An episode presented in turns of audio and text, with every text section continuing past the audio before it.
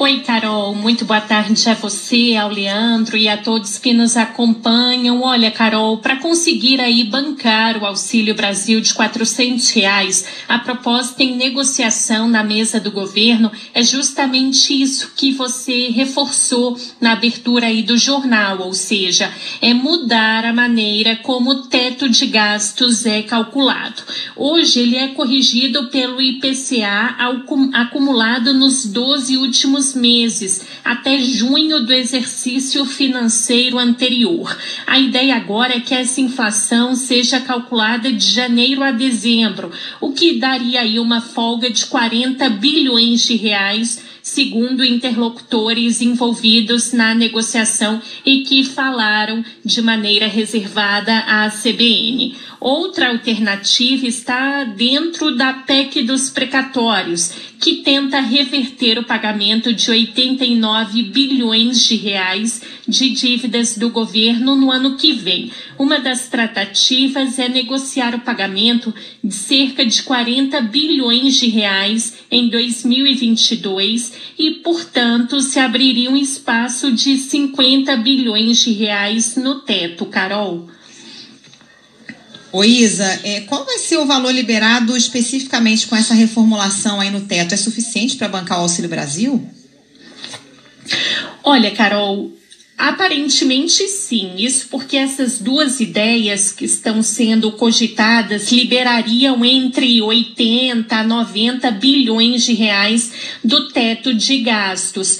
O discurso, inclusive, Carol, dentro da ala política com quem nós conversamos hoje durante a tarde, é de que não há do que se falar em furar o teto, porque na verdade ele está sendo revisado e alterado e não descumprido pelo menos foi essa esse aí o argumento que alguns parlamentares disseram à CBN.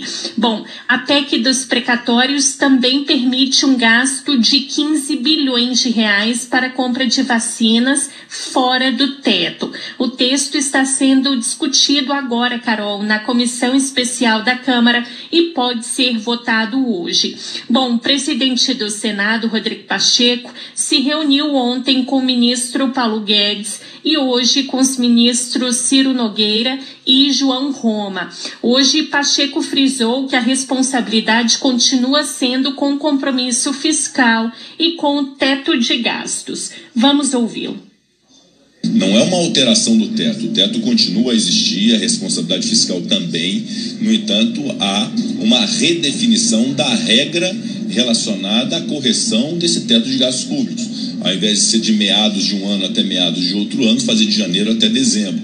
Essa é uma avaliação que tem que ser feita à luz de princípios constitucionais. Pode ser até que essa solução, eu sinceramente nesse instante não posso afirmar categoricamente isso, pode ser até que essa solução de parametrização do começo até o fim do ano possa eventualmente até ser mais justa. Em meio aí a todo esse imbróglio, Carol, o presidente Jair Bolsonaro prometeu hoje pagar uma ajuda para 750 mil caminhoneiros autônomos.